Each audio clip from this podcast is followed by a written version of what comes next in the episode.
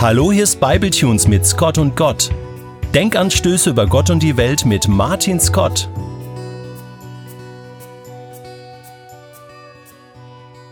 Oftmals sind in Gesprächen ja die Stellen interessant, wo einer etwas sagt, womit du nicht gerechnet hast. Was ich meine? Marc-Uwe Kling, der Autor der Känguru-Chroniken, macht es mit seinen falsch zugeordneten Zitaten vor.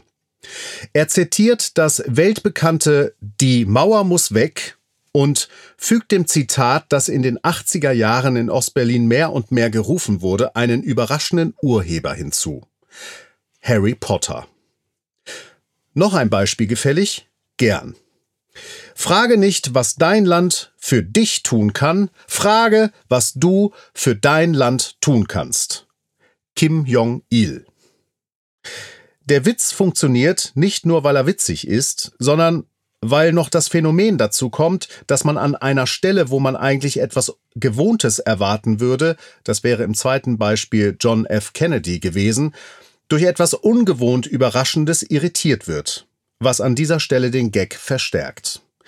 Sitzt man dann in einem Gespräch mit einem anderen und der andere sagt etwas, womit man nicht gerechnet hat, ob mit Witz oder ohne, kann das ganz ähnlich wirken.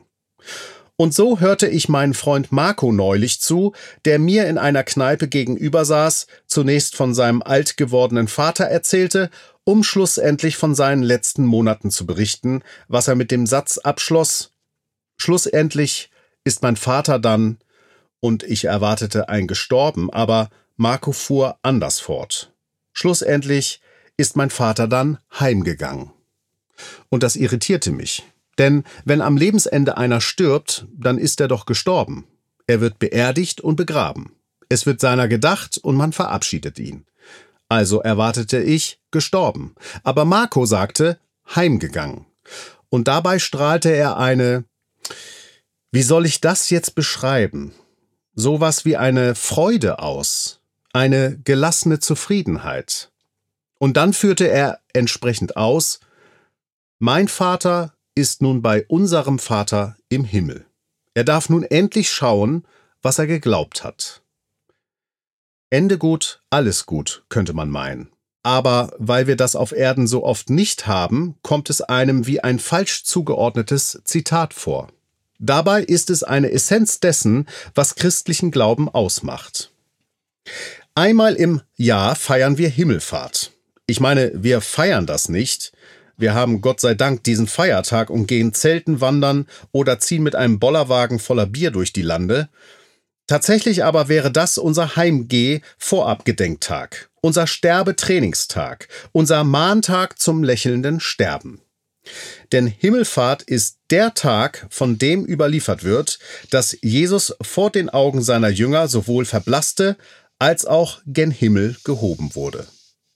In der Schweiz stellt man sich das dynamischer vor und nennt diesen Tag daher Auffahrt. Wir in Deutschland haben da mehr so eine Vorstellung von einem himmlischen Fahrstuhl und sagen deshalb Himmelfahrt. Bitte einmal in den Himmel, sagen wir, und träumen von einer Hand aus dem Himmel, die einen emporhebt, oder von Wolken, auf denen man sitzen kann und auf denen man sitzend das himmlische Wolkenkuckucksheim erreicht. Jedenfalls sind meine Fantasien dementsprechend, wenn ich mich mit der Himmelfahrt von Jesus beschäftige. Seinen Jüngern jedenfalls sagte er zuvor zwei Dinge, sinngemäß. Erstens, erledigt euren Job hier unten weiter und zweitens, ich gehe vor, aber ihr werdet nachkommen. Seitdem kann sich jede und jeder, die oder der auch heute noch Jesus vertraut, seines Endes sicher sein, oder sollte ich besser sagen, der Fortsetzung seines Lebens? Ich sprach mal mit einem Christen in Essen, also der Stadt in Deutschland mit dem Namen Essen. Der war unzufrieden mit dem Gottesdienst seiner Gemeinde, zu der er gehörte. Schon seit langem.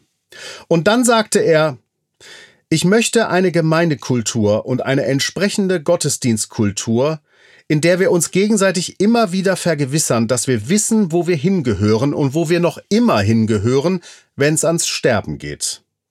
Ich will, dass Menschen, die zu unserer Gemeinde gehören, und seien es auch nur wenige Jahre, dass Menschen, die zu uns gehören oder mal gehört haben, wissen, wohin es mit ihnen geht, wenn sie mal gestorben sein werden. Ich will, dass Menschen getrost sterben können, weil sie bei uns in der Gemeinde waren. Und er hätte genauso gut auch einfach sagen können, ich will, dass Menschen, die zu uns gehört haben, wissen, dass sie heimgehen können, wenn sie gestorben sind. Dass sie ankommen bei Gott und endlich Gott sehen können, wie er uns bereits heute schon sehen kann. Das macht für mich das himmlische Zuhause so schön, in meiner Vorstellung. Markus Papa ist heimgegangen.